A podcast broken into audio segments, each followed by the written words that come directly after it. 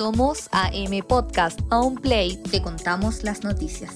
¿Cómo están? Bienvenidos. Comenzamos el resumen noticioso de este 24 de junio contándoles todo lo relacionado al coronavirus en Chile, porque hoy se reportaron 3.649 casos, lo que eleva el total a 254.416 casos reportados en el país. De ellos, 34.592 se encuentran activos. En cuanto a las muertes, la cifra reportada por el gobierno alcanza los 4.731 decesos, de los cuales 226 se registraron durante las últimas 24 horas, según datos entregados por el registro civil. En materia política, el presidente Sebastián Piñera anunció que el Ejecutivo enviará al Congreso un proyecto de ley para cuidadoras y cuidadores de niños menores de 6 años, lo que responde a la iniciativa parlamentaria del postnatal de emergencia que buscaba ampliar este periodo durante la pandemia con cargo a los empleadores.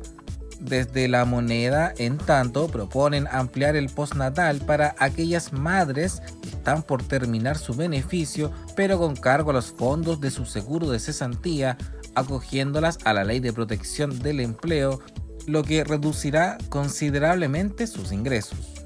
Para finalizar, aunque continuando con las pugnas entre los poderes ejecutivos y legislativos, este miércoles el Congreso rechazó por 79 votos a favor, 61 en contra y 8 abstenciones la moción que el pasado lunes presentó el presidente Sebastián Piñera anunciando la creación de una mesa de expertos para perfeccionar los criterios parlamentarios que permitan evitar la propagación de proyectos constitucionalmente inadmisibles. El diputado Giorgio Jackson comentó que la medida presidencial no contribuye con el diálogo democrático, pues se intenta pautear desde afuera las atribuciones que establece como órgano independiente y autónomo al Congreso Nacional.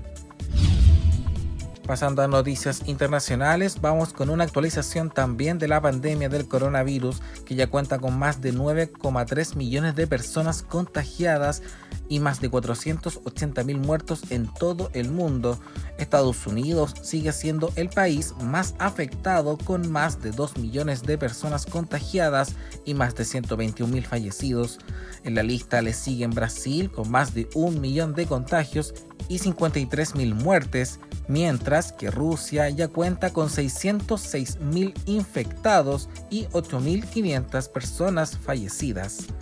Relacionado a este tema, este miércoles el jefe de la diplomacia estadounidense Mike Pompeo dijo que esperaba una solución durante las próximas semanas para reabrir las fronteras entre su país y Europa cerradas a mediados de marzo debido al coronavirus, pero evitó plantear un compromiso en específico Pompeo señaló además que era importante para Estados Unidos que los europeos pudieran regresar a visitar al territorio estadounidense y viceversa. Recordemos que desde el 13 de marzo el presidente Donald Trump ha prohibido el ingreso al territorio a los viajeros de la mayoría de los estados europeos para tratar de detener la propagación de la pandemia del COVID-19 como también lo dispuso para países como China, Irán, Brasil, México, Canadá, entre otros. En tanto, la Unión Europea, que cerró sus propias fronteras al exterior, quiere reabrirlas poco a poco a los países terceros a partir del 1 de julio. Nos vamos a Asia porque el líder de Corea del Norte, Kim Jong-un, suspendió los planes de acción militar contra Corea del Sur anunció la prensa oficial norcoreana este miércoles luego de días con crecientes tensiones en la península. El gobierno de Corea del Norte habría intensificado recientemente los ataques verbales contra Seúl, criticando especialmente el hecho de que los disidentes norcoreanos con sede en el sur lancen folletos de propaganda hacia el norte usando globos transportados por el viento. Recordemos que durante la semana pasada Norcorea hizo explotar la oficina de enlace que se abrió en septiembre de 2018 con Corea del Sur.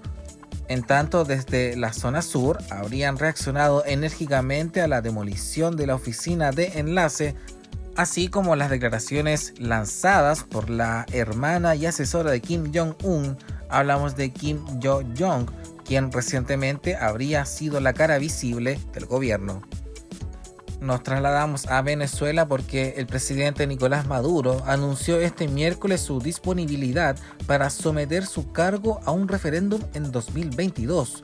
Las declaraciones se realizaron en el marco de la celebración del 199 aniversario de la batalla de Carabobo y el Día del Ejército Bolivariano.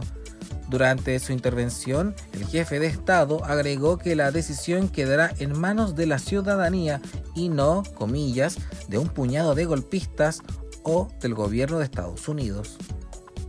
Y cerramos el bloque en Estados Unidos porque un sismo de 5,8 grados sacudió a California este miércoles, según informó el Servicio Geológico de Estados Unidos.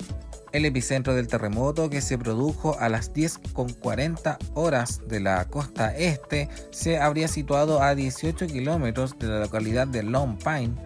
Este temblor ocurre un día después del terremoto con magnitud de 7,5 que golpeó este martes al centro y el sur de México con epicentro a 23 kilómetros de Crucecita y que provocó la muerte de 7 personas y dejó a más de 30 personas heridas que la vería en un tan cruel como el de hoy. Dato pop. ¿Sabe usted que hoy, pero en el año 1935, muere en un accidente de avión en Medellín, Colombia, el cantante y actor Carlos Gardel, considerado uno de los máximos exponentes del tango?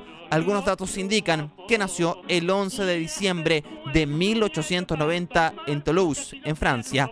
Otros que el 11 de noviembre fue en el año 1987 en Tancarembo, en Uruguay. La fecha aún no está clara.